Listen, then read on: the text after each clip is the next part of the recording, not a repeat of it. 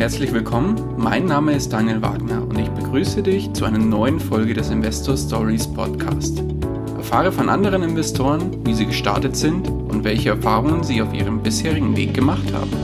Lass dich von ihren Geschichten, Strategien und Vorgehen inspirieren und schreibe deine persönliche Investor Story.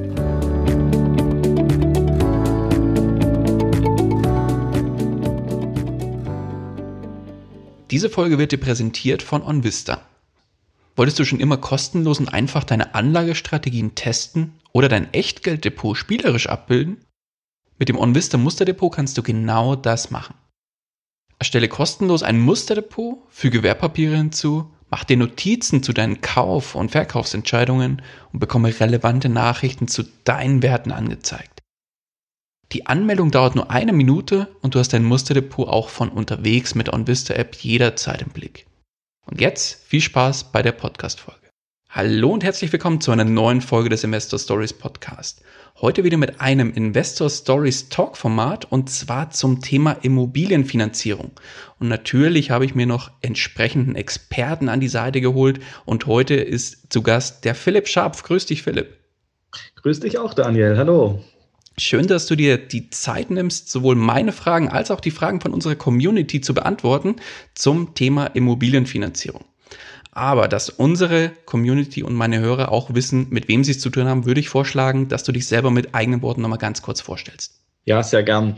Also, mein Name ist Philipp Scharp. Ich äh, bin in der Tätigkeit, wo ich gerade aktiv drin stecke, Finanzierungsvermittler. Ähm, denn primär äh, bin ich natürlich Unternehmer, Investor. Ähm, ich habe sechs Firmen, da liegt auch der Schwerpunkt meiner Asset-Allokation, äh, primär in Unternehmensbeteiligungen, eigene Firmen, Minderheitsbeteiligungen an anderen Firmen. Die Branchen sind im Schwerpunkt Online-Druck. Das habe ich damals in der achten Klasse Gymnasium selber angefangen. Ähm, das ist ein kleines Unternehmen mit fünf Mann. Da hat so ein Verlag dazu, den ich später per Asset-Deal dazu gekauft habe. Ähm, und äh, der andere große Schwerpunkt ist Finanzierungsvermittlung. Der ist inzwischen der größere Schwerpunkt. Da sind wir jetzt etwa 20 Mitarbeiter. Und äh, dann gibt es noch weitere Unternehmen im Bereich Softwareentwicklung oder zum Beispiel Industriebedarf mit nochmal drei Mitarbeitern, äh, wo ich eine Minderheitsbeteiligung habe. Ähm, dann habe ich natürlich noch Immobilien im Privatbestand. Ähm, da bin ich bei und hold mäßig unterwegs. Und ähm, Aktien etc. ist bei mir ganz stark unterrepräsentiert. Ähm, ab und zu mache ich mal einen Trade ähm, äh, im Bereich CFD, wenn ich irgendeine Gelegenheit habe. Ähm, und ansonsten halte ich sehr viel Cash, denn äh, Cash ermöglicht mir es, äh, Gelegenheiten zu ergreifen, wo ich dann in der Gelegenheit so eine große Überrendite erziele, dass es ähm, dann unterm Strich, obwohl das Geld die meiste Zeit rumliegt, dann trotzdem noch gut angelegt war. Sehr, sehr, sehr spannend. Da sollten wir auf jeden Fall nochmal eine zweite Folge hinten dranhängen, wo wir auch so ein bisschen über dich reden und nicht nur das Thema Immobilienfinanzierung, glaube ich. Gerne. Das klingt ja sehr, sehr spannend. Aber wie gesagt, heute Thema Immobilienfinanzierung und da du selbst als Finanzierungsvermittler unterwegs bist, gib uns doch mal einen kurzen Einblick in die Arbeit eines Finanzierungsvermittlers und sag vielleicht auch unseren Hörern und mir, was steckt dahinter? Also, äh, der Finanzierungsvermittler äh, vermittelt zwischen Kunde und Bank. Das äh, tun so die klassischen 0815-Vermittler mit zwei Plattformen. Entweder, also sie sind äh, bei einem großen Vertrieb, zum Beispiel der Interhyp oder Dr. Klein, das sind so die zwei größten Vertriebe, oder sie arbeiten mit einer Finanzierungsplattform im Regelfall. Das ist dann entweder die von Dr. Klein oder von Interhyp oder von beiden. Wenn sie ein total freier Vertrieb sind, dann können sie ähm, eben äh, auch von beiden Plattformen profitieren, wobei die sich zu 90 Prozent überschneiden. Ähm, und auf diesen Plattformen für jetzt Privatpersonen, die Wohnimmobilien erwerben, das funktioniert über Plattformen. Ähm, Gewerbe und Finanzierung von GmbHs oder sowas, das funktioniert nicht so schön über Plattformen. Ähm, da ist es also so, dass da quasi Banken mit einem Bedingungswerk, irgendwie so 200 Kriterien, ähm, die dann gematcht werden mit den Daten, die man eingibt, dann entsprechende Zinsen äh, bereitstellen und dann kann man eben hier einen äh, Marktüberblick bekommen äh, von äh, günstig nach teuer oder auch von schnell äh, bis langsam oder ähm, mit Erfolgswahrscheinlichkeiten oder niedriger Tilgung, höherer Tilgung oder sonstigen Bedingungen, die da entsprechend dann reinfließen.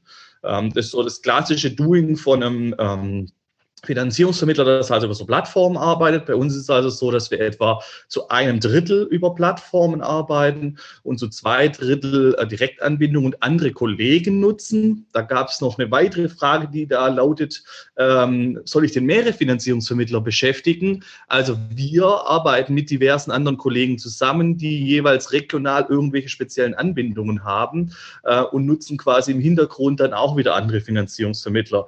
Denn jeder Finanzierungsvermittler hat so sein seine ein, zwei, drei speziellen Banken, mit denen er so zusammenarbeitet. Und ansonsten macht er 95 Prozent Standard, die, die alle anderen auch können. Ähm, und äh, gut, es gibt auch nicht jeder, der irgendwelche direkte Anbindungen hat, aber wenn jemand eine interessante Anbindung hat, die eben äh, für, für unsere Kunden auch interessant sind, dann connecten wir uns mit so einem Kollegen ähm, und arbeiten damit eben zusammen. Wir haben auch ganz viele Kollegen, die über uns einbuchen und bei uns das Volumen mitnutzen, ähm, weil wir ein relativ hohes Volumen drehen eben. Und bei uns ist noch der Unterschied, wir sind ähm, im Bereich Immobilieninvestoren, Kapitalanleger unterwegs und nicht im Bereich Eigenheimfinanzierer. Also fast alle da draußen im Markt machen Eigenheimfinanzierungen.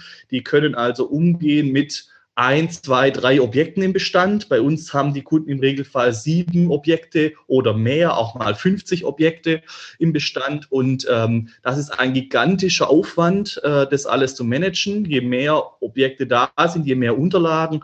Deswegen so der klassische 0815-Vermittler den Kunden dann schon längst rausgeschmissen hat, wenn das äh, entsprechend so viel wird. Ähm, bei uns landet der Kunde auch erst dann, wenn er eigentlich woanders nicht mehr weiterkommt, weil dann stößt er erst auf uns. Wir würden uns wünschen, dass wir schon von Anfang an dabei sind, ähm, weil es dann auch einfach ist und weil man Fehler vermeiden kann. Aber so das Klassische ist, der Kunde boxt sich selber bei Banken durch oder der Kunde boxt sich mit anderen Finanzierungsvermittlern durch, kommt nicht mehr weiter und im Schnitt bei der siebten Immobilie landet er bei uns, weil es nicht mehr weitergeht. Okay. Dann, ja, dann lass uns doch mal direkt auf das Thema auch einsteigen. Was ist denn sinnvoller aus deiner Brille? Natürlich äh, bist du da jetzt ein bisschen als selbst als Finanzierungsvermittler wahrscheinlich auf der einen Schiene unterwegs, aber ähm, ich habe eine Frage aus der Community, die lautet, ist es sinnvoller, mit einem Finanzierungsvermittler zu arbeiten oder direkt auf die eigene Hausbank beziehungsweise auf regionale Banken zuzugehen? Ja, also es ist so, dass im Moment etwa ein Drittel des Volumens über Vermittler läuft, äh, des deutschen Baufinanzierungsvolumens. Ähm, und äh, bis 2025 sind die Schätzungen, dass etwa die Hälfte des Volumens über Vermittler laufen wird, weil die Banken selber nicht auf die Reihe bekommen, äh, das Geschäft selber in-house abzuwickeln. Also die Tendenz ist ganz klar dazu da, dass es über den Vermittler laufen wird in der breiten Masse. Ähm, der klassische Eigenheimnutzer, der schätzt den Marktüberblick ähm, und äh, die unabhängige Beratung und ähm, vom Prinzip ist ja so, wenn ich mich auskenne, dann kann ich es auch selber tun. Ähm, aber es ist halt ein komplexes Thema und die allermeisten begehen halt irgendwelche Fehler am Anfang, worauf die Bank einen nicht hinweist, weil sie schmeißt den nach ein, nach einer Million Volumen im Regelfall eh raus, also finanziert nicht mehr weiter äh, und hat auch gar kein Interesse daran, dass ich schn schnell und stark wachse. Aber unsere Kunden wachsen so auf drei bis fünf Millionen, auf 30 bis 50 Bestandsobjekte innerhalb von drei bis fünf Jahren ähm, und das mit einem normalen Gehalt ohne Startkapital. Und das ist halt auch ein Wachstum, das ähm, das so nicht gewünscht ist von den Banken. Ähm, also ich muss da strategisch vorgehen, um das auf verschiedene Banken zu verteilen. Äh, eine allein wird es nicht machen. Das heißt, ich brauche so oder so mehrere Bankkontakte. Ich muss frühzeitig mehrere aufbauen. Ein großer Fehler ist auch, äh, zu lange mit nur einer Hausbank zusammenzuarbeiten, anstatt frühzeitig mehrere Kontakte aufzubauen. Dann sollte ich die Kontakte zu den richtigen Banken aufbauen. Also das ist alles hochkomplex und nicht der Zins alleine ist entscheidend, äh, wobei wir natürlich auch gucken, dass es möglichst günstig ist, ähm, aber die Strategie, mit der ich herangehe und die kann ich halt im Regelfall selber alleine nicht hinbekommen, äh, so gut, äh, wie wenn es ein Profi macht. Ähm, wenn ich halt bei einem 0815-Vermittler lande, dann habe ich halt eigentlich nur den, äh, den höheren Marktüberblick ähm, und es kann mir einen Preisvorteil bringen oder auch nicht. Ähm, und ja, manche haben so das Gefühl, es geht bei der Bank direkt schneller als über den Vermittler. Das ist auch so ein Gefühl. Allerdings hat es ja nichts zu sagen, wenn der Kundenberater bei der Bank sagt, ja, machen wir, sondern erst zwei Wochen später, wenn es dann durch die Marktfolge durch ist und tatsächlich der Kreditvertrag da ist, dann ist es tatsächlich durch. nur weil es in der Praxis am Anfang häufig geklappt hat mit dem Kundenberater, der Ja gesagt hat und dann hat es auch hinten raus geklappt. Dieses Ja kann ich als Vermittler auch sagen, indem ich die einschätze, wie die Bank so tickt, die jeweilige. Ähm, und je leichter die Fallkonstellation, je leichter kann ich sagen, ja, das wird schon klappen.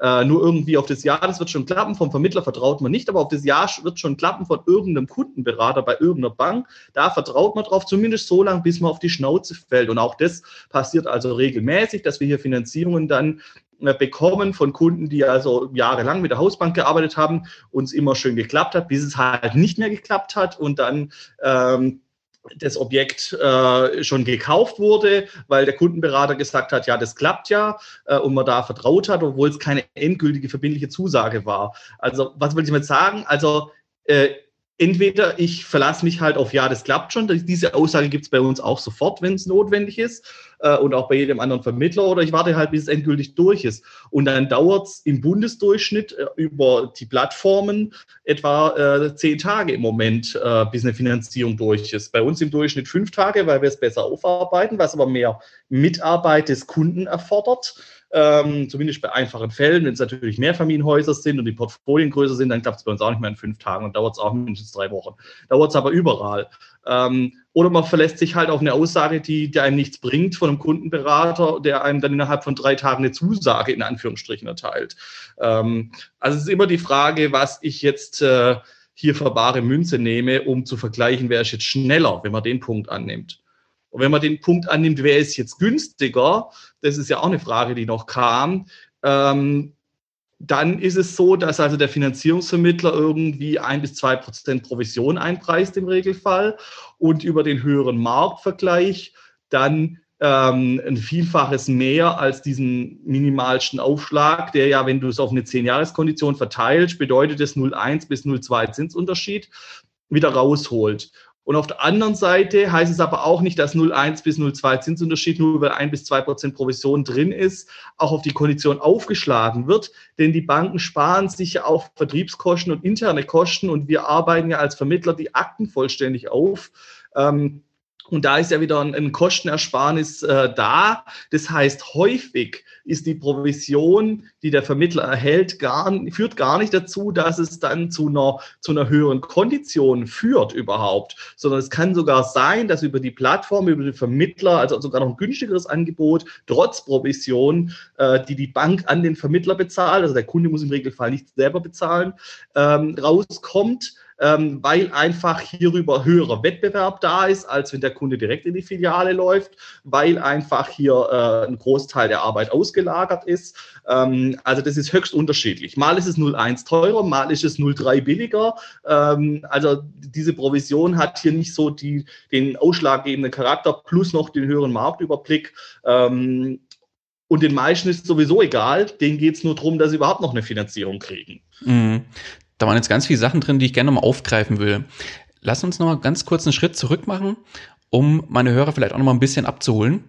Ähm, ich bin jetzt Investor und investiere in Immobilien und sage, so, bisher habe ich immer mit meiner Hausbank zusammengearbeitet, bin jetzt, sagen wir mal, beim fünften Objekt und sage und entscheide mich jetzt dafür, jetzt gehe ich mal auf einen Finanzierungsvermittler zu. Was macht derjenige dann, also der Finanzierungsvermittler und wie ist dann der Ablauf? Gib uns da mal einen Schnellüberblick. Also wenn ich schon fünf Objekte habe, werde ich schon von einer Vielzahl von Vermittlern eine Ablehnung bekommen, weil sie sich den Aufwand gar nicht geben wollen, für das nächste Objekt äh, dann entsprechende Finanzierung bereitzustellen. Es sei denn, das hat ein schönes Volumen. Also ich sage mal eine halbe Million, Million, anstatt nur eine Wohnung für 70.000. Ähm, und äh, es ist auch nicht eine 110 Prozent Finanzierung ohne Eigenkapital, sondern es ist eine schöne 80 Prozent Finanzierung. Ja, dann wird man auch mit fünf Bestandsobjekten noch einen Vermittler finden, der für einen tätig wird. Ähm, denn die meisten werden sagen, boah, das ist natürlich eine Herausforderung, die äh, kriege ich gar nicht platziert, denn ich mache nur 0815 Eigenheimfinanzierung. Ich habe gar keine Erfahrung mit dem Mehrfamilienhaus oder, äh, oder ich habe keine Erfahrung mit so großem Bestand und ich kriege dann nur Ablehnungen über die Plattform. Ähm, deswegen muss man also überhaupt dann erstmal einen Vermittler finden äh, in der Position. Mhm. Und was macht der Vermittler dann? Wenn mal angenommen, er sagt, ja, passt. Also ähm, wir würden erstmal alle Unterlagen einsammeln. Der normale 0815-Vermittler würde eine Selbstauskunft einsammeln, die Daten in äh, die Plattform einklimpern, ein Angebot rausgenerieren ähm, und es vorlegen. Wir würden erstmal alle Unterlagen einsammeln, da wir wissen, dass 99 Prozent der Selbstschusskünfte falsch ausgefüllt werden von den Kunden und relevante Informationen unterschlagen werden. Das heißt, wir arbeiten uns erstmal 20 Stunden durch die bestehenden Unterlagen durch, schauen uns alle Kreditverträge an, alle Mietverträge an, alle Objektunterlagen an und so weiter und so fort, klimpern das alles in die Plattform und schauen uns dann den Marktüberblick an und gucken dann, was sind denn dann jetzt noch für Banken übrig ähm, und wo kann der Kunde strategisch hin. Und dann haben wir noch mal zusätzliche Excel-Listen, mit denen wir schauen, ähm, was haben wir für Erfahrungen gemacht mit den jeweiligen Banken, speziell für äh, Investoren, weil die Plattform darauf nicht ausgelegt ist. Die ist für Eigenheimfinanzierungen ausgelegt. Ähm, und wenn wir überhaupt über die Plattform ziehen können, was sowieso nur ein Drittel der Kunden äh, möglich ist, äh, dann ähm, gucken wir halt mit unseren zusätzlichen Informationen, ähm, an was es denn noch zusätzlich scheitern kann und filtern also zusätzlich Angebote raus, die die Plattform aber auf grün zeigt. Ähm, wo, wo er bei einem normalen Vermittler eben erstmal bekommen würde und dann äh, eventuell das Angebot nachher gar nicht klappt. Denn dieses Angebot vom Vermittler auf einem schönen PDF ist halt auch wieder überhaupt nichts wert. Das ist erstmal nur eine, eine Übersicht, das könnte möglich sein. Ja, genau. Aber mhm. viele Kunden denken, das wäre verbindlich. Ach so, okay. Auch ein, auch ein wichtiger Aspekt. Also das heißt, alles, was vom Finanzierungsvermittler kommt, logischerweise ist noch keine offizielle Zusage der Bank, dass das funktioniert, sondern das ist erstmal die, der Status quo, was möglich wäre. Im Standardfall. Aber selbst die Kondition, die von der Bank kommt als Angebot, ist auch noch nicht verbindlich, dass es funktioniert. Auch die wird nur anhand von halblebig geprüften Unterlagen und einer Selbstauskunft generiert. Auch die geht im Nachgang in die Marktfolge und auch da kann sich wieder alles ändern, je nachdem, wie sauber ich vorher vorgeliefert habe. Mhm.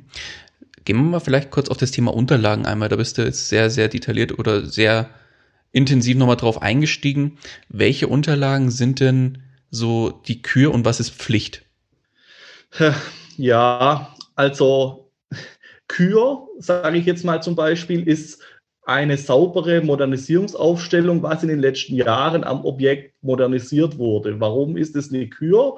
Weil wenn ich das nicht liefere, dann kriege ich eine schlechtere Objekteinwertung, habe eventuell das tatsächliche Baujahr anstatt einem fiktiv höheren Baujahr, das zu einer schlechteren Einwertung führt, das zu einer schlechteren Restnutzungsdauer vom Objekt führt, das dann dazu führt, dass höhere Tilgung notwendig ist, das dazu führt, dass ein höherer Blankoanteil in der Finanzierung da ist ähm, und das dazu führt, dass im Zweifel eine höhere Kondition rauskommt oder mehrere Banken eventuell ab ablehnen. Das ist zum Beispiel ein Kürdokument, die Modernisierungsaufstellung penibel zu bearbeiten, ähm, wo viele schludern und dann hier einfach sich Nachteile damit einkaufen. Ähm, und im Pflichtdokument sind Lohnabrechnung, Personalausweis, Darlehensverträge, Mietverträge, ähm, Grundbuchauszüge dann von dem Objekt, das ich kaufe, Bilder, Pläne, Schnitte, Flurplan ähm, etc. Mhm. Sehr, sehr gut super wichtiger Hinweis, war mir auch neu mit der Modernisierungsübersicht. Das kann man ja relativ einfach erstellen, indem man zum Beispiel, wenn man jetzt eine äh, Eigentumswohnung kauft, indem man einfach Rücksprache mit der Hausverwaltung hält und das dann im Prinzip in eine Übersicht reinklopft, oder?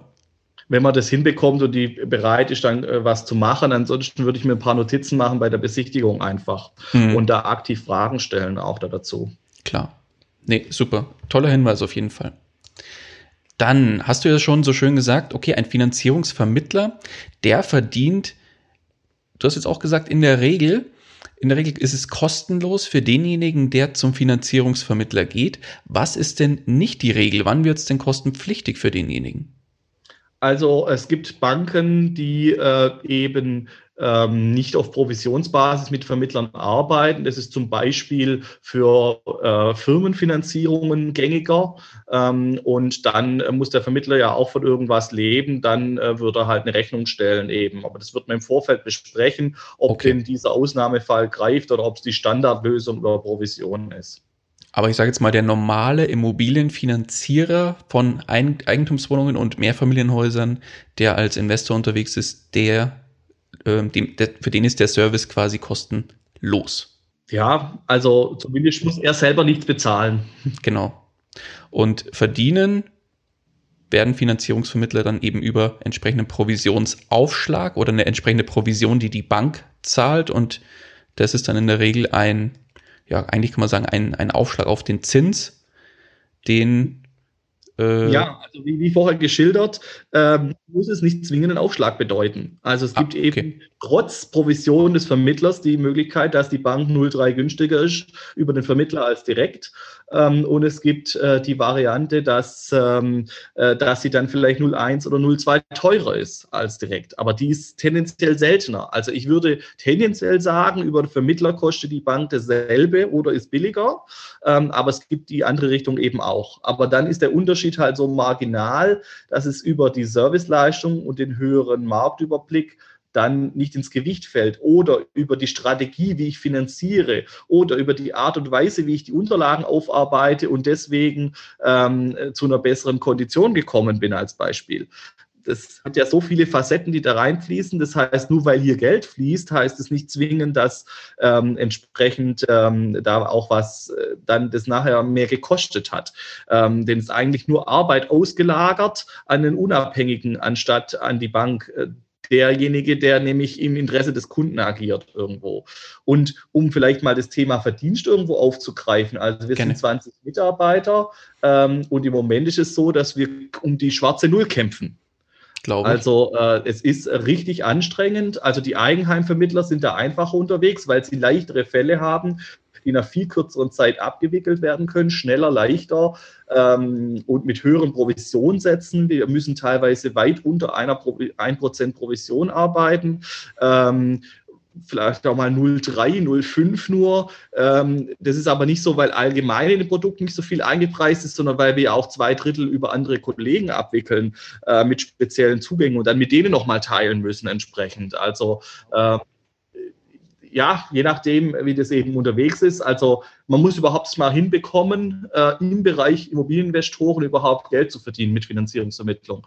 Äh, und da sind wir dabei, Prozesse zu automatisieren, mehr Mitarbeiter einzuarbeiten und so weiter. Also das ist äh, durchaus eine Herausforderung.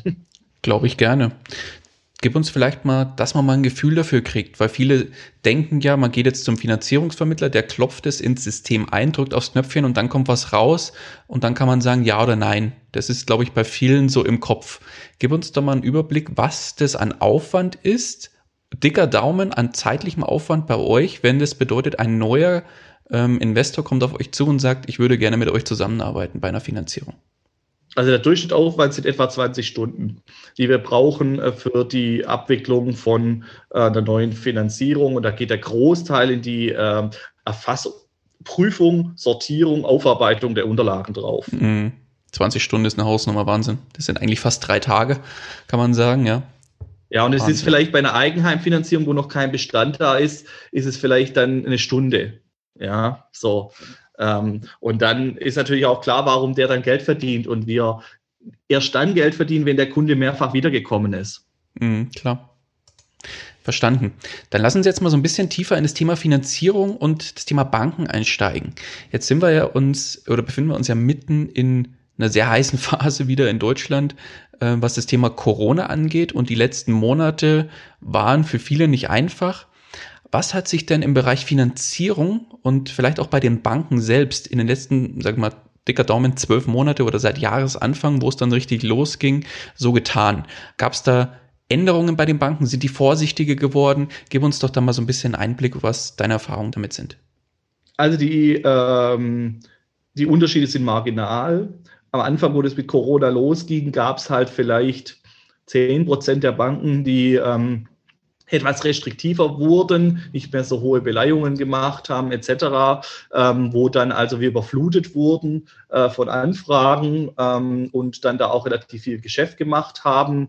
Ähm, und das hat sich dann aber jetzt wieder gegeben. Also die, die haben äh, ihre Kriterien im Prinzip wieder zurückgestellt. Ähm, wir haben nur im 110-Prozent-Bereich zwei Banken, die restriktiver geworden sind, ähm, sprich ihr Geschäftsgebiet zum Beispiel verkleinert haben oder keine Selbstständigen mehr finanzieren.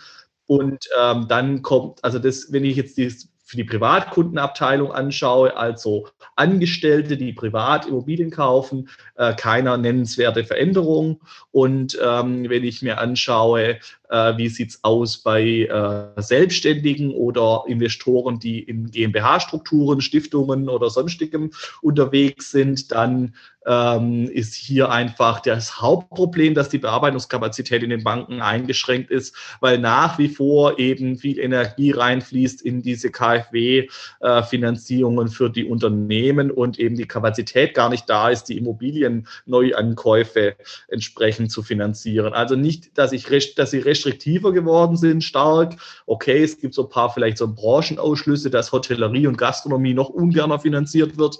Ähm, aber äh, ist, äh, es ist, mangelt eher an Mitarbeitern, die abwickeln, anstatt dass wirklich restriktiver geworden wäre. Und die Zinsen haben sich auch plus minus auf einem ähnlichen Niveau bewegt. Das sind die normalen Schwankungen, wo es ständig rauf und runter geht. Mhm. Also dann bin ich mal gespannt, was die in Anführungszeichen gesetzte zweite Welle, die jetzt, äh, von der jetzt überall schon gesprochen wird, was die so bringt und ob es dann da wieder ein, zu Einschränkungen führt oder nicht. Ich bin gespannt. Dann habe ich noch eine Frage aus der Community, die jetzt ähm, eher auf das Thema Art von Darlehen abzielt. Da war die Frage nach, ähm, was ist denn sinnvoller? Macht ein, wir mal, für den normalen Investor eher ein klassisches Annuitätendarlehen Sinn oder gibt es durchaus andere Varianten, die bevorzugt anzuschauen sind? Was ist da deine Empfehlung? Also wir sind klassischerweise im Bereich Annuitätendarlehen unterwegs. Keep it stupid and simple als äh, äh, Leitspruch. Ähm, da habe ich die höchste, höchste Marktvergleichbarkeit, da habe ich die besten Zinsen. Ähm, und die anderen Varianten wären ja dann entweder mit Bausparen, das bringt den ganzen Haufen Nachteile mit sich, oder Tilgungsaussetzung gegen Vorpolice, das bringt dann auch wieder einen ganzen Haufen Nachteile mit sich. Beim Bausparen, das nutzen wir, wenn es denn sein muss, also wenn wir von der Bank es auf diktiert bekommen, damit die Finanzierung klappt oder wenn wir es aktiv einbauen müssen, dass die Finanzierung klappt. Das heißt, wie ähm, sieht es dann aus? Mit einem Bausparer? Das sieht dann so aus, dass ich also nicht tilge, sondern stattdessen einen Bausparvertrag bespare. Ich habe ein endfälliges Darlehen, zahle also den Zins auf einen konstant hohen Darlehensbetrag, der sich nicht reduziert wie bei dem Annuitätendarlehen, sondern ähm, habe also eine Zinsrate an die Bank und habe eben dann äh, eine, eine, Sparrate an äh, die Bausparkasse. Ähm, und es bringt halt einen Haufen Nachteile mit sich. Zum einen die Abschlussgebühr für den Bausparer zwischen 1 und 1,6 Prozent. Zum zweiten, dass das Guthaben da drin ja äh, wie jedes Sparguthaben äh, mit dem Einlagensicherungsfonds, der ja nicht greift im Zweifel, ähm, im Feuer steht. Ähm, dann haben wir den Zinsnachteil, dass im Bausparguthaben irgendwie 0,1 Prozent verzinst wird und das Darlehen aber mit 1, Prozent läuft. Ähm, und äh, dann haben wir äh, ja, weitere Risiken und Probleme, die halt Bausparen mit sich bringt, einfach. Ähm, also theoretisch denken ja, ich, ich tue mir da eine Zinsabsicherung reinholen für die Zukunft. Aber da ist es ja so, dass äh, die, ähm, die Kriterien, zu denen dieses Darlehen in Zukunft vergeben werden kann, heute noch nicht feststehen. Es sei denn, ich finanziere bei der bei der Bausparkasse selber, mache dort eine Vorfinanzierung des Darlehens, dann bin ich durchfinanziert. Ähm, das Zweite ist, dass die Zuteilung nicht garantiert werden darf. Äh, zur Wendezeit äh, gab es einfach jahrelange Verzögerung, weil Bausparen ist eine Solidargemeinschaft. Das heißt, äh, wenn nicht genug Leute einbezahlt haben, gibt es kein Darlehen. Im Moment ist kein Problem mit der Darlehensvergabe, weil keiner die Darlehen haben will, weil die viel zu teuer sind. Das ist übrigens dann schon wieder der nächste Punkt. Ähm, denn die Konditionen, die da mit Bausparen geworben wird, für 1% Zins oder 2,25% Zins, äh, das ist ja ganz nett, aber das bezieht sich auf eine 60% Finanzierung mit einer extrem hohen Tilgung. Ähm, also zum Ersten ist die Frage, kann ich die Tilgung überhaupt stemmen und will die überhaupt stemmen? Und zum Zweiten äh, habe ich ja heute bei einer 60% Kondition irgendwo einen Zins zwischen 0,3 und 0,8 äh, und nicht von 1,5 zum Beispiel. Also da muss ich auch gedanklich nochmal einen Aufschlag machen. Ähm, da das ja nur eine 60% Kondition und keine 100% Kondition ist.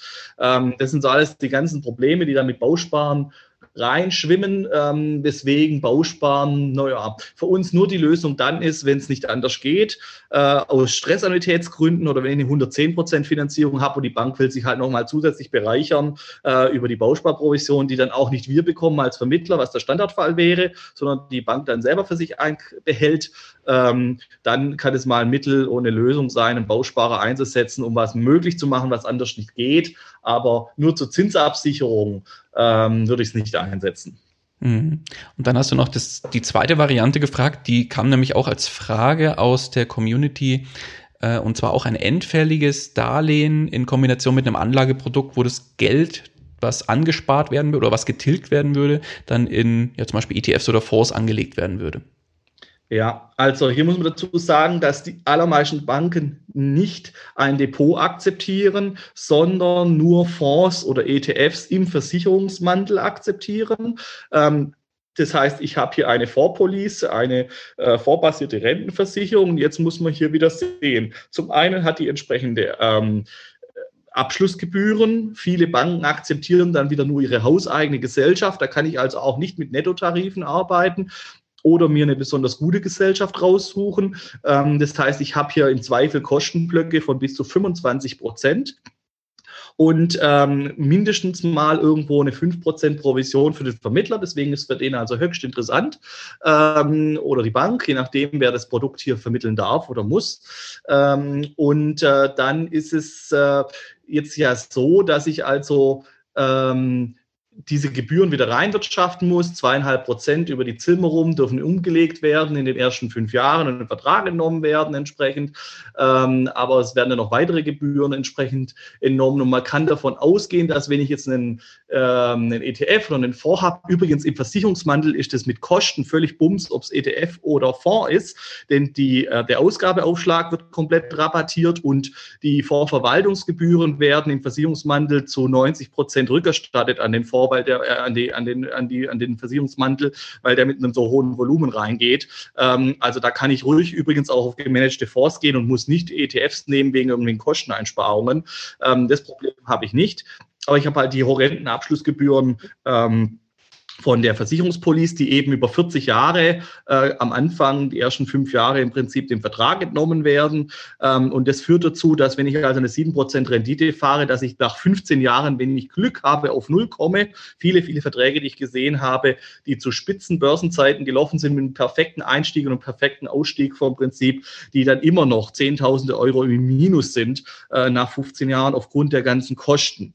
Und das ist aber noch nicht alles an Kosten, denn die allermeisten Banken wollen einen Zinsaufschlag dafür, dass sie dieses zusätzliche Risiko Tilgungsträger hier reinpreisen. So, und jetzt äh, denken manche, na ja, wenn die mir 0,3 Zinsaufschlag nimmt, manche Banken nehmen auch 0,6 Zinsaufschlag, das macht ja nichts, denn ich habe auf der anderen Seite 7% Rendite. Ja, nein, so darf man gar nicht rechnen.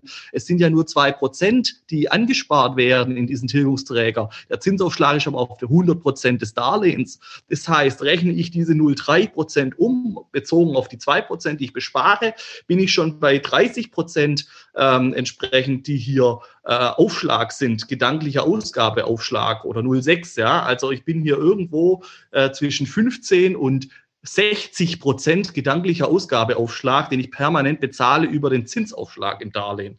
Oh, das habe ich jetzt aber nicht verstanden. Für, also, für mich nochmal durch. Nochmal zurück. Ja, gerne. Also ich habe ich hab, ich hab einen Zinsaufschlag auf das Gesamtdarlehen von 0,3. Mach mal ein Beispiel. Mach mal 100.000 Euro Beispiel. Ja, dann habe ich äh, entsprechend ähm, hier, wenn ich die 0,3 Zinsaufschlag entsprechend habe, 0,003 mal 100.000 Euro äh, habe ich hier entsprechend 300 Euro und die teile ich jetzt durch meine 2% Besparung. 2% Besparung aus 100.000 Euro sind 2.000 Euro. Ähm, das heißt, ich habe 0,15, bedeutet gedanklich 15% Ausgabeaufschlag. Einmalig? Nein, permanent, jeden Monat. Okay. Ja. Ach so. Mhm. So, und habe ich einen 0,6er Zinsaufschlag, dann habe ich, habe ich das Doppelte. Dann habe ich 30 Prozent permanenten äh, Ausgabeaufschlag zuzüglich Gebühren der Vorpolice, die dazu führen, dass das Geld, was da ankommt, sowieso erst mal 15 Jahre braucht bei 7% Rendite, um überhaupt auf Null zu kommen. Mhm. Also eigentlich auch dann so gesehen kein lohnendes Geschäft für denjenigen, der es macht, sondern nur für die, die es. Nö, aber es wird natürlich schön gerechnet, indem ich die ganzen Gebühren rauslasse. Deswegen wird es natürlich von anderen Vermittlern schön gerechnet, weil statt einem Prozent an der Baufinanzierung zu verdienen, habe ich dann fünf Prozent an der Vorpolice plus ein Prozent an der Baufinanzierung, ich sechs Prozent Provision statt einem Prozent. Ist natürlich geiles Geschäft. Mhm. Das heißt, die Empfehlung von dir ist ganz klar, wirklich äh, nach dem KISS-Prinzip so doof wie möglich, so einfach wie möglich das Ganze zu handeln über ein klassisches Annuitätendarlehen. Im Regelfall ist es so. Ja, also wir vermitteln diese Art von Finanzierung, obwohl wir auf alle Risiken hinweisen, äh, vielleicht zwei, drei Mal im Jahr äh, von Kunden, die wirklich unbelehrbar sind äh, und dieses Produkt so haben wollen. Äh, dann kriegen sie das auch so, äh, aber es hält sich stark in Grenzen, wenn ich die ganzen Nachteile aufzähle. Ja, und auch hier gibt es ja wieder das Problem zum Beispiel, dass diese äh, Fonds anders als bei, einem De bei der Depotbank kein Sondervermögen sind, sondern das gehört dem der Versicherungsgesellschaft. Das heißt, im Insolvenzfall der Versicherungsgesellschaft kriege ich eben hier nicht das einfach ausgesondert, sondern das ist dann mitgehangen, mitgefangen. Ähm, und äh, dann gibt es ja noch den 314, 315 oder so VAG, der dann auch noch besagt, ja, äh, gibt es nicht aus der Versicherung, aber Beiträge müssen weiter bezahlt werden. Also da hat so wahnsinnig viele Nachteile drin, die einfach die Vorteile, die dann vielleicht irgendwann dann schon mal greifen, ja, wenn ich das Produkt ja über 40 Jahre rechne, was so ein Darlehen läuft oder 35 Jahre, dann kann ich da schon mit einem Plus rausgehen. Aber am Anfang habe ich halt lange Zeit hohe Nachteile, die ewig lang brauchen, bis sie sich ausgleichen und es hört sich also positiv an, als es tatsächlich ist. Verstanden. Ja, schöner Einblick in das ganze Thema. Gib uns doch mal äh, vielleicht nochmal so ein bisschen Input zu dem Thema 100% Finanzierung und darüber hinaus, was auch eine Frage der Community war. Ähm, bei welchen Objekten ist es denn sinnvoll, im Bereich 100% oder vielleicht sogar darüber hinaus zu finanzieren? Jetzt ist ja momentan das Geld draußen sehr billig. Die Zinsen sind teilweise unter einem Prozent, je nachdem, in welchem Bereich man unterwegs ist. Ähm, bei welchen Objekten ist es sinnvoll, mit einer 100% oder mehr zu finanzieren? Also man muss mal sehen, dass die Durchschnittsfinanzierung in Deutschland, wenn man alle Beleihungsausläufe betrachtet, bei etwa 83 Prozent liegt. Es ist also eine Sondersituation, dass ich 100% finanziere oder darüber hinaus. Über die Plattformen gibt es fast keine 110% Finanzierung, weswegen auch die meisten Vermittler nicht in der Lage sind, über 100% zu finanzieren, wenn es denn eine echte 110% Finanzierung ist. Man muss ja hier nochmal unterscheiden, ob es eine echte oder eine unechte ist. Unecht bedeutet, ich habe Zusatzsicherheiten, ähm, das heißt auf andere Objekte mit abgestellt, ähm, oder ich habe die Zusatzsicherheiten, ohne dass ich weiß, dass es auf andere Objekte abgestellt ist. Wenn ich nämlich zu meiner Hausbank gehe und habe da schon drei Objekte und mache jetzt ein viertes und kriege eine 110% Finanzierung zu 1,0% Zins, dann ist die Frage, war das wirklich eine echte 110% Finanzierung? Im Regelfall nämlich nicht, denn der Standardfall ist, dass es sogenannte weite äh, Zweckerklärungen gibt. Also mit der Zweckerklärung verbindet sich das Darlehen mit der Grundschuld und äh, die besagen wiederum, dass einfach auf alles abgesichert werden kann, was da äh, schon da ist. Das heißt, ich schließe ein neues Darlehen ab und abgesichert wird nicht auf dem neuen Objekt nur, sondern auf allen Bestandsobjekten. Und habe ich die jetzt schon ein bisschen im, äh, getilgt oder hab, haben die sich schon ein bisschen wert gesteigert? Ähm, sind die einfach schon ein paar Jahre da, etc., dann hat es da ja Zusatzsicherheiten ähm, und die werden hergenommen für die neue Finanzierung. Und jetzt ist die Frage, war jetzt dieses 1% Zins gut oder schlecht? Denn wenn ich woanders hingegangen wäre und hätte aktiv eine Zusatzsicherheit hinterlegt, ähm, hätte ich vielleicht äh, dann 0,8 bekommen, denn ich habe keine 110% Kondition, sondern nur eine 80% oder 60% Kondition, weil ja die Zusatzsicherheiten genutzt werden. Ähm, so, das muss man also erstens mal betrachten. Echte, unechte 110% Finanzierung und eine echte 110% Finanzierung, die ist tatsächlich nur bei einer Handvoll Banken überhaupt möglich. Ähm, und da muss Bonität passen, da muss Objekteinwertung passen. Ähm, und äh, da muss man schon sehr gute Kontakte haben, äh, um die entsprechend hinzubekommen. Wir sind fast nur im Bereich 100 und 110 echte 110% Finanzierung unterwegs ähm, bei unseren Investoren, weil sie ja alle sehr, sehr schnell aufbauen, sodass also die ähm, entsprechenden ähm, äh, Puffer in den Bestandsobjekten am Anfang noch gar nicht da ist entsprechend. Ähm, und 110 Prozent lässt sich auch darstellen, indem ich es auftrenne, indem ich eine 100 Prozent Finanzierung mache und über ein Blanko-Darlehen, das ist sowas ähnliches wie ein Ratenkredit, nur eben für wohnwirtschaftliche Verlendung und mit einer längeren äh, Laufzeit, sodass ich eine niedrigere Rate habe. Äh, ein, ein, weiteres Darlehen, Nachrangdarlehen. Ähm, so kann ich also auch die Nebenkosten zum Beispiel darüber finanzieren oder halt tatsächlich auch als echte 110% Finanzierung in einem Rutsch machen, eventuell mit Bausparen, damit die Bank nochmal eine Marge hat äh, zusätzlich, muss aber nicht, je nach Fallkonstellation. Ähm, und hier muss man auch wieder schauen, Wohnungen leichter 110 Prozent und auch 100 Prozent zu finanzieren als Mehrfamilienhäuser. Warum ist das so? Äh, bei den Wohnungen gilt Vergleichswertverfahren. Ähm, das heißt, ich kann hier auf die Marktpreise abstellen. Ähm, und bei den Mehrfamilienhäusern gilt Ertragswertverfahren. Das heißt, hier wird auf die Mieten abgestellt. Und das führt im Regelfall dazu, dass also in dem ähm, Ertragswertverfahren schlechtere Objekteinwertungen rauskommen.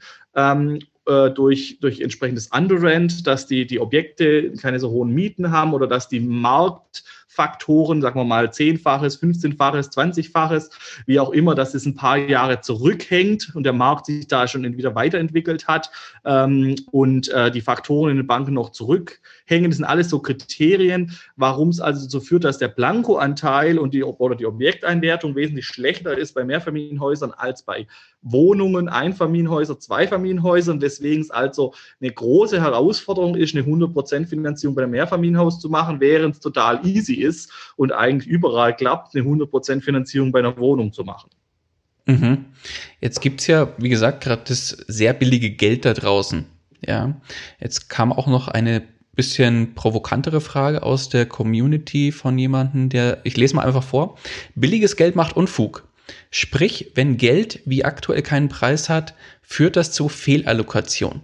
Geschieht das nicht gerade bei Immobilien? Sprich, führt der mangelnde Preis des Geldes nicht zu viel zu hohen Immobilienpreisen? Das heißt, übersetzt gesagt, was ist denn jetzt, wenn ich jetzt zu 100 oder 110 Prozent finanziere und in zwei, drei, vier, fünf Jahren sind die Immobilienpreise vielleicht nur noch auf zwei Drittel des heutigen Wertes? Ja, also äh, die Glaskugel habe ich ja auch nicht, aber ich gehe nicht davon aus, dass das passiert. Ähm, wir haben es auch in der Corona-Krise gesehen, anfanglich äh, zwar ein bisschen Rückgang des Volumens, aber keine Preisrückgänge. Äh, Im Gegenteil, es zieht weiter an. Ähm, es ist halt immer noch im Vergleich zum weltweiten oder auch europäischen Markt ist Deutschland immer noch billig. Ähm, wir haben hier einen relativ stabilen Markt. Ähm, es gibt auch nicht den Immobilienmarkt, sondern es gibt lauter verschiedene regionale Märkte, die völlig unterschiedlich unterwegs sind. In Blauen kann ich nach wie vor für 3000 Euro das Stück eine äh, entsprechende nicht Quadratmeter, sondern das Stück eine 50 Quadratmeter Wohnung erwerben. Ähm, und ähm, in München zahle ich 15.000 Euro den Quadratmeter. Ähm, ja. Also das, äh, das äh, und das liegt ja bloß 200 Kilometer auseinander oder so. Ja, ähm, das gibt also nicht den Immobilienmarkt, sondern die lauter unterschiedliche Märkte. Und natürlich kann man jetzt davon reden, dass es in Frankfurt und in Hamburg und in München irgendwie ein bisschen überhitzt ist oder so. Ähm, aber als Immobilieninvestor werde ich ich tendenziell eh nicht in diesen Märkten unterwegs sein, weil sie mir die Renditen gar nicht geben, die ich brauche, damit ich meinen Kapitaldienst bedienen kann. Ähm, weswegen ich sowieso eher in anderen Märkten unterwegs sein muss, wo es gar nicht so stark, also hat es auch stark angezogen, aber wo es noch nicht so schlimm war. Und dann ist das nächste Thema, wenn ich das professionell mache als Immobilieninvestor, und das ist halt auch ein Unterschied gegenüber Aktien zum Beispiel, dann kann ich halt hier, weil der Markt nicht transparent ist, kann ich halt auch 20 Prozent unter Marktpreis einkaufen ähm, dann gehe ich noch her und werte das Objekt auf. Ich investiere einen Euro, kriege 50 Cent von der Steuer wieder, finanziere diesen Euro und hebe aber den Wert um drei Euro. Das heißt, unsere Kunden haben im Regelfall innerhalb von drei Jahren, manchmal auch noch schneller, den Wert verdoppelt in der Immobilie, ohne dass sich der Marktpreis verdoppelt hat. Rein aus Einkaufsgewinn und Aufwertung. Und dann habe ich so viel Puffer reingebracht. Erstens kann ich den nutzen, um weiter zu investieren. Und zweitens habe ich einfach Puffer auch drin, äh, wenn eine entsprechende Krise kommt und Preisrückschläge da wären. Von so her spricht eben ja auch nichts dagegen, alles ständig neu 110 Prozent zu finanzieren wenn ich doch von Anfang an den Einkaufsgewinn habe und dann auch noch schnell aufwerte und mein Bestand ja parallel auch noch aufgewertet wird. Mhm. Machen das die Banken mit, dass man dauerhaft mit 110 Prozent finanziert? sehr unterschiedlich. Also wenn ich jetzt 100.000 Euro Nettoeinkommen habe, dann kann ich auch bei einer Bank, wo wir zum Beispiel stark zusammenarbeiten, mal 12 äh, Millionen platzieren. Ja? Äh, und ansonsten verteilen wir es eben auf diverse Banken und ähm, da muss man halt schauen. Also wir fahren ja verschiedene Strategien. Also zum einen die 100% Finanzierung plus Blanco, da kriege ich so etwa anderthalb Millionen drüber gezogen als Normalverdiener mit meinen 2, 2.500, 3.000 Euro netto, ja. Ähm, und dann kriege ich nochmal 2, 3 Millionen über eine 110% Finanzierung über ein, zwei, drei Banken verteilt drüber gezogen. Ähm, dann habe ich schon irgendwo drei, vier Millionen zusammenfinanziert in drei Jahren. Ähm, und dann gehe ich her, habe zum Beispiel eine fünfjährige Zinsbindung vereinbart bei den 100% Finanzierung von Wohnungen ähm, und zünde ein Vorwortdarlehen äh, plus eine Kapitalbeschaffung und hole meinen Einkaufsgewinn und Aufwertungsgewinn wieder raus und habe hier wieder das Eigenkapital, äh, das ich dann wieder nutze für die nächsten Deals und finanziere dann gar nicht mehr 110% weiter, nachdem es nicht mehr geht, äh, sondern finanziere jetzt nur noch 80 Prozent weiter äh, gedanklich, weil ich ja äh, bestehende Objekte dann jetzt wieder schon anfange nachzubeleihen. Entsprechend entweder über Vorwartdarlehen plus Kapitalbeschaffung oder auch im zweiten Rang bei den Mehrfamilienhäusern zum Beispiel, äh, die ich aufgewertet habe. Also ähm, ja, also das ist möglich mit der richtigen Strategie, ohne Eigenkapital, mit einem normalen Einkommen in kürzester Zeit ein Portfolio hoch zu skalieren, wenn ich das strategisch und richtig angehe. Mhm.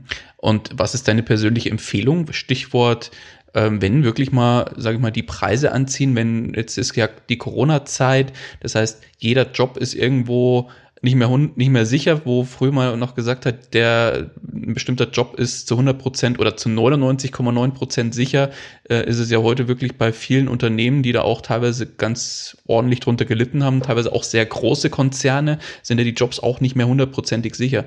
Das heißt, was ist dann die Folge? Derjenige verliert im Zweifel seinen Job oder ähm, und hat dann wirklich Probleme mit den Banken, äh, die Immobilienfinanzierungen ja noch zu stemmen und geht dann im Zweifel in die Privatinsolvenz. Also zum ersten muss man sehen, dass unsere Kunden im Regelfall zwischen Mitte 20 und maximal Mitte 30 sind im Regelfall. Ähm, und äh, die große Skalierungsphase im Regelfall noch unter 30 beginnt.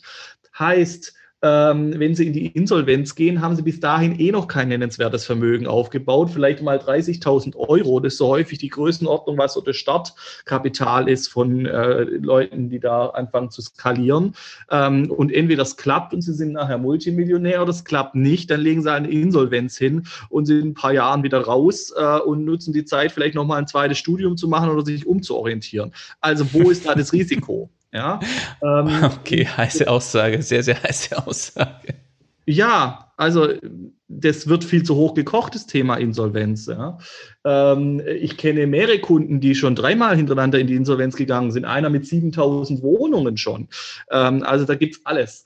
Äh, wobei man natürlich sagen muss, dass es immer noch der Ausnahmefall ist. Also die meisten, die kriegen das sauber durchgezogen, äh, ohne dass was passiert. Äh, weil, wie wir es vorher ja schon besprochen haben, entsprechende Einkaufsgewinne da sind, Aufwertungen da sind und weil die Risiken also da begrenzt werden können. So, das nächste ist das Thema Job.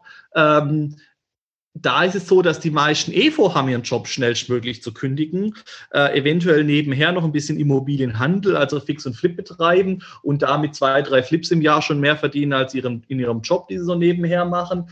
Ähm, also äh, dann kommt es halt so, dass der Job weg ist. Er darf halt nicht so frühzeitig wegfallen. Aber wenn er frühzeitig wegfällt, dann haben wir zum Beispiel das Mama GmbH-Modell. Das heißt, es wird auf die Eltern eine GmbH gegründet und in der wird irgendein Business betrieben, das mein Gehalt äh, finanziert, damit ich weiterhin finanzierbar bin für den Bestandsaufbau. Okay. Die Mama GmbH. Das finde ich auch ein sehr nettes Konzept. Also, Job wollen die Leute eh los haben. Ja, am Anfang brauche ich mhm. noch, damit ich gut finanzierbar bin. Ähm, und sobald ich eben entweder aus dem Bestand heraus, weil man muss ja auch sehen, das sind dann irgendwo 16.000 Mieteinnahmen und 2.500 netto oder so, ja, die dann schnell aufgebaut sind nach ein paar Jahren. Ähm, äh, was will ich da aber noch mit dem Job? Ja, der ist gut, damit die Bank den Haken Angestellter hat. Ja, dafür ist er super. Ähm, aber äh, so richtig ins Gewicht fallen tut er dann auch nicht mehr nach ein paar Jahren. Mhm.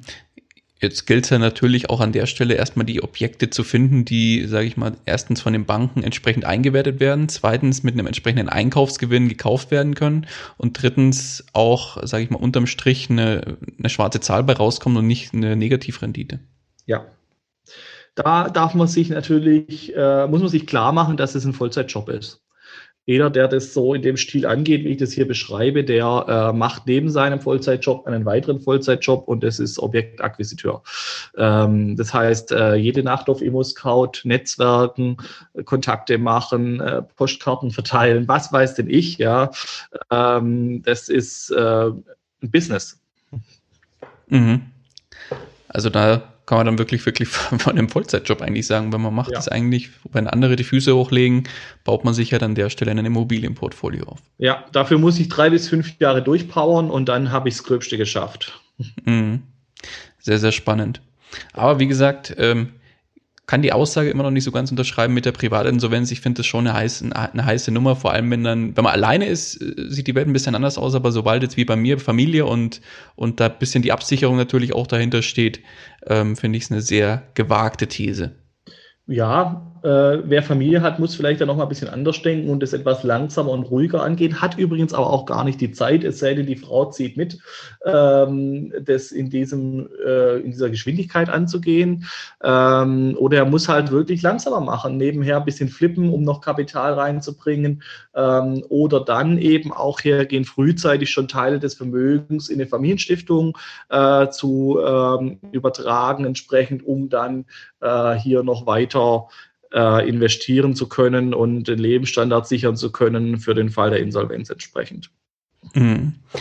Jetzt ähm, würde ich gerne nochmal abschließend auf ein anderes Thema eingehen und das ist auch eine Frage aus der Community und zwar wird ja von vielen ähm, auf YouTube oder anderen Bereichen oder in Foren wird gerne mal von dem rollierenden Eigenkapital gesprochen. Ähm, was ist deine Meinung dazu? Sinn oder Unsinn? Also, das ist ja eine, ein Floh, das primär der Alex Fischer mal initiiert hat. Und er nutzt es so, dass er also irgendwo eine halbe Million aufwärts hat und dann ein Aktiendepot hinterlegt, das übrigens dann nur zur Hälfte bewertet wird. Das heißt, er muss nochmal doppelt so viel Eigenkapital hinterlegen, was so der klassische äh, Investor gar nicht kann.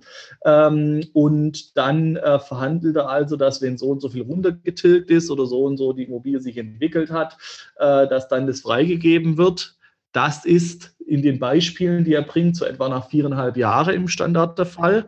Ähm, und das ist natürlich in größeren Tickets eventuell verhandelbar. Ähm, aber wenn ich kleiner unterwegs bin, äh, mache ich es doch ganz einfach. Und so machen wir das mit dem rollierenden Eigenkapital. Wir nehmen eben kein Aktiendepot, weil ich dann doppelt so viel Eigenkapital versenken muss, sondern wir nehmen einen Bausparvertrag. Idealerweise liegt der eh noch rum oder man schließt den halt ab. Dann hat man halt die Abschlussgebühr. So ist halt. Das fällt dann im Gesamten auch nicht mehr ins Gewicht ähm, und macht dann eine fünfjährige Zinsbindung einfach. Denn nach fünf Jahren muss ich dann nicht verhandeln, dass ich es rausbekomme. Da schulde ich einfach um. Und dann habe ich das Thema nämlich elegant gelöst. Und so machen wir es auch, allerdings selten. Ähm, denn Klassischerweise setzt man das Eigenkapital ein und holt es dann eben über Kapitalbeschaffung wieder raus. Ähm, oder ähm, man setzt eben gar nicht ein und geht gleich auf 110 Prozent äh, oder hat es auch deswegen nicht eingesetzt, weil man schon andere Objekte beliehen hat. Ähm, also das ist wirklich ein ganz kleiner Teil, der äh, rollierendes Eigenkapital einsetzt. Schwerpunktmäßig zum Beispiel, wenn ich Objekte unter 50.000 Euro habe, ähm, dann gibt man her und nimmt die Nebenkosten, zahlt in den Bausparer ein mit einer Einmalzahlung ähm, und tritt das wieder ab und finanziert dann mit Nebenkosten.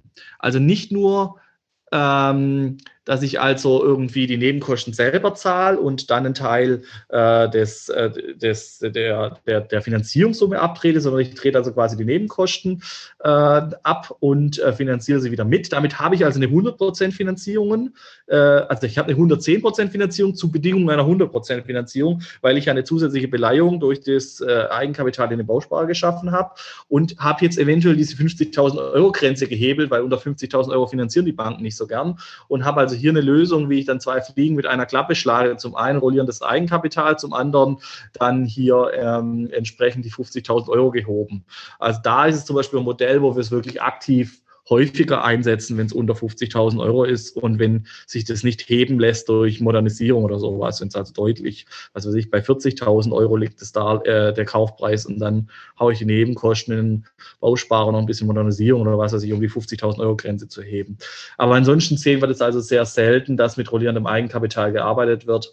Ähm, könnte man noch ein bisschen mehr einsetzen, aber meistens ist EK eh nicht da, sodass da auch nichts zum Rollieren da ist. Okay, das heißt eigentlich eher, so höre ich es jetzt raus, eher, eher nicht, also eher Unsinn in Anführungszeichen, sondern lieber eher äh, eine höhere Finanzierung anstreben ohne Eigenkapital oder vor allem jetzt bei dem billigen Geld oder eben, ja, im Zweifel das einfach aus eigener Tasche zahlen, die Nebenkosten und dann mit 100% arbeiten. Ja, also es hat ja schon seine Vorteile, aber es ist halt, ja, also wer es einsetzen will, kann es einsetzen. Ich sage nicht Nein dazu. Äh, es hat ja seinen Sinn irgendwo. Ähm, die meisten können es halt gar nicht einsetzen, weil sie das Eigenkapital gar nicht da haben. So, das ist so das Hauptproblem. Oder es lohnt sich halt dann auch nicht. Also das ist halt auch die Frage, wie komplex will ich was bauen und ständig irgendwelche Bausparverträge da abschließen, äh, nur wegen 10.000 Euro rollierendes Eigenkapital bei einer Wohnung, ja. Dann hole ich die doch nachher über, über, über Kapitalbeschaffung wieder raus oder so. Ja. Zum Beispiel? Bitte? Also, weil du sagst, äh, über Kapitalbeschaffung wieder reinholen, zum Beispiel?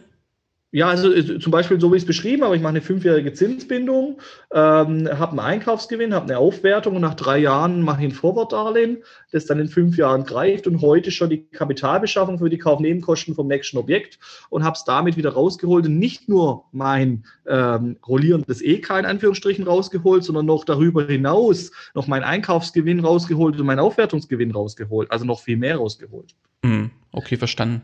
Übrigens noch eine tolle Gestaltung zum rollierenden Eigenkapital, gerade wenn man Gerne. das auch in Kombination mit den 50.000 Euro Grenze macht äh, und Bausparen macht, dann dimensionieren wir den Bausparer so, dass der nach den fünf Jahren ein zuteilungsreifes Blankodarlehen ergibt. Ja, das heißt, ähm, ich dimensioniere das so, dass zum Beispiel ein 30.000er oder 50.000er Blankodarlehen heraus entsteht ähm, und ich dann zum Beispiel äh, 60, 70.000 Euro oder 40.000 statt 30.000 entsprechend ausbezahlt bekomme dann äh, nach den fünf Jahren und also hier mein EK noch einmal vervielfache, das ich hier in der Rollierung drin habe über einen Blankodarlehensanspruch, den ich generiere. Ah, okay. Ja, spannend. Ähm, das funktioniert halt gerade in diesen kleinen Tickets und in Kombination mit unter 50.000 und so weiter. Da kann ich solche Spielchen noch spielen. Okay, weil viele sagen ja, ach, rollierendes Eigenkapital ist doch super. Ähm, wie du beschrieben hast, ja, der Kollege Alex Fischer, der macht es eher mit, mit größeren Summen von Darlehen. Ähm, und da macht es, glaube ich, dann auch bei den Banken das ein bisschen attraktiver, als wenn jetzt jemand daherkommt und sagt, ich habe jetzt hier eine 50 oder 100.000 Euro Finanzierung. Was ich bei den Großen sehe, ist, dass die Bestandsobjekte nicht gescheit benutzt werden. Das sehe ich die ganze Zeit und das ist eigentlich total schade. Ähm, denn wenn die Bestandsobjekte richtig sinnvoll beliehen würden, strategisch, äh, wir, wir gehen her und gucken, dass wir im Portfolio eine 80% Beleihung über alle Objekte hinweg realisieren, dann finanziere ich von Haus aus 0,5 schnell günstiger oder noch mehr. Ähm, und dann brauche ich auch nicht mit rollierendem Eigenkapital spielen, weil ich ja durch die Zusatzsicherheit entsprechend hier ähm, ja mein Eigenkapital drin habe. Dann brauche ich es auch nicht rollierend drin haben. Also gerade wenn ich eh schon größer unterwegs bin, dann sollte ich mit den Bestandsobjekten spielen und mit der Nachbeleihung dort spielen. Und das sehe ich häufig, dass das nicht gemacht wird, weil sie denken, es klappt nicht im zweiten Rang ähm, oder weil sie nur zu ihrer Hausbank laufen, die den ursprünglichen Kaufpreis kennt und sagt, ja, nee, Nachbeleihen machen wir nicht. Ja, ich muss natürlich zu einer anderen Bank gehen, die den ursprünglichen Kaufpreis nicht kennt. Ich muss die Modernisierungsaufstellung sauber machen und dann muss ich im Zweifel auch mal 15 Banken abklappern, bis ich eine habe, die es mir im zweiten Rang mitgeht. Und dann brauche ich eine wohnwirtschaftliche Verwendung, das heißt neues Objekt und das muss ich alles koordinieren und timen und so weiter. Und das machen wir laufend, solche Art von Finanzierungen. Und dann kriege ich halt auch eine mega Kondition hin äh, für eine 110 Prozent Finanzierung, die gar keine ist, äh, indem ich äh, Bestandsobjekte mitnutze. Ähm, und also deswegen, die, die es nutzen könnten, die groß unterwegs sind, die haben eigentlich bessere Möglichkeiten als rollierendes Eigenkapital. Und die, die kleiner unterwegs sind, da spielt es keine Rolle, weil es solche kleine Kleckeres-Beträge sind, dass man sich damit eigentlich nicht befasst. Hm. Okay. Philipp, von meiner Seite war es das erstmal und auch vom, von meinen Fragen und der Fragen der Community. Wir sind jetzt bei ganz vielen Themen hin und her gesprungen, aber nichtsdestotrotz waren extrem viel äh, wertvolle Hinweise und Input dabei, finde ich. Von meiner Seite ganz, ganz herzlichen Dank für deine Zeit. Wir haben auch die Stunde jetzt langsam geknackt. Von daher kommen wir jetzt auch zum Ende. Wenn dich einer unserer Hörer oder Hörerinnen erreichen möchte, Philipp, wie erreicht man dich am besten? Ja, also die beste Vorgehensweise ist, dass man auf unsere Homepage geht, imotege.de, dann Backslash Unterlagen ähm, und sich da die Unterlagenliste besorgt ähm, und äh, uns die dann per E-Mail entsprechend zukommen lässt. Ähm, also ich bin selber relativ schlecht äh, persönlich erreichbar, denn ich habe 20 Mitarbeiter, die die Fälle der ganze Tag bearbeiten und also ich bin also nur im Hintergrund da, um äh, für Fragen der Mitarbeiter zur Verfügung zu stehen. Ähm, deswegen ist es also schwer möglich, mit mir jetzt persönlich irgendwelche Beratungstermine zu machen oder mit mir groß zu telefonieren. Das kann mal kurz klappen, aber dann kann man auch mit einem meiner Mitarbeiter Kontakt aufnehmen, die auch wirklich wirklich Zeit haben und sich kümmern können und die nachher eh die Hauptansprechpartner entsprechend sind. Ähm, und der, der, erste und beste Schritt ist einfach mal bei uns Unterlagen zu hinterlegen. Äh, anders als äh, das klassische Markt läuft, wird eben keine Selbstauskunft ausgefüllt und eingetragen, sondern wir sammeln alle Unterlagen ein, arbeiten alle Unterlagen durch. Und wenn dann die nächste Finanzierung erst in einem halben Jahr kommt, dann ist es halt so. Aber wir haben alles da, weil es ist zu spät, damit anzufangen, wenn der Deal schon da ist. Ich muss vorher alles vorbereitet haben, äh, damit ich sofort startklar bin. Verstanden. Nee, super, alles klar. Hinterlegen wir dann gerne in den Show Notes und wer möchte, kann sich das Ganze nochmal näher anschauen. Perfekt. Dann, Philipp, wie gesagt, von meiner Seite nochmal ganz, ganz herzlichen Dank für deine Zeit und den wertvollen Input. Und die letzten Worte des Interviews, die gehören dir. Ja, vielen Dank. Äh, ich bedanke mich vielmals, dass ich dabei sein konnte. Ich hoffe, ihr konntet viel mitnehmen. Ähm, ich habe übrigens auch ein Buch geschrieben, da stehen die ganzen Strategien zum Nachlesen drin. Das könnt ihr euch besorgen. Ähm, ansonsten findet ihr auf YouTube jede Menge weitere äh, Interviews äh, mit mir zu den Themen. Und ähm, ich äh, freue mich, wenn ihr Gas gebt äh, und ähm, euch weiter mit dem Thema befasst. Wer noch ganz frisch dabei ist, halbes Jahr Informationsphase, um reinzuarbeiten ins Thema Immobilieninvestment, Bücher lesen, Podcasts hören, Stammtische besuchen. Es gibt bundesweit Stammtische, diverse Stammtische, wo man kostenfrei hingehen kann und dann halt sein Essen und Trinken selber zahlt und sich austauscht mit anderen Investoren. Ähm, also etwa ein halbes Jahr Informationsphase, wer noch nicht gestartet hat, sich intensiv reinlesen, ähm, denn es ist ein komplexes Thema, es ist ein Business, Immobilienfinanzierung und äh, äh nicht Finanzierung, Immobilieninvestment letztlich, Finanzierung auch. Ähm, und aber man kann da echt richtig tolle Sachen reißen in dem Bereich. Deswegen ähm, mache ich euch Mut, euch damit zu befassen, wer es noch nicht getan hat. Ähm, und äh, ja, wir sehen uns bestimmt irgendwo. Alles klar, Philipp. Mach's gut. Ciao, ciao. Bis dann. Ciao. Das war's auch schon wieder mit dieser Podcast-Folge. Ich danke dir ganz herzlich fürs Zuhören. Wenn dir der Investor Stories Podcast gefallen hat, dann freue ich mich darüber, wenn du mir eine Bewertung bei iTunes hinterlässt. Das Ganze dauert keine zwei Minuten, jedoch unterstützt du damit mich und meine Arbeit für den Podcast. Außerdem möchte ich dich herzlich einladen, dich der Investor Stories Community über Facebook anzuschließen. Vernetze dich dort mit Gleichgesinnten, tausche dich mit anderen Menschen, die ebenso die Verantwortung für ihre Finanzen selbst übernommen haben, aus und profitiere vom Know-how vieler erfahrener Investoren. Neben dem aktiven Austausch erwarten dich regelmäßige Community-Aktionen, Gewinnspiele und noch vieles mehr. Den Weg zur Community findest du über www.investor-stories.de slash community. Ich freue mich, wenn du auch beim nächsten Mal wieder mit dabei bist. In dem Sinne, alles Gute und habe die Ehre, dein Daniel.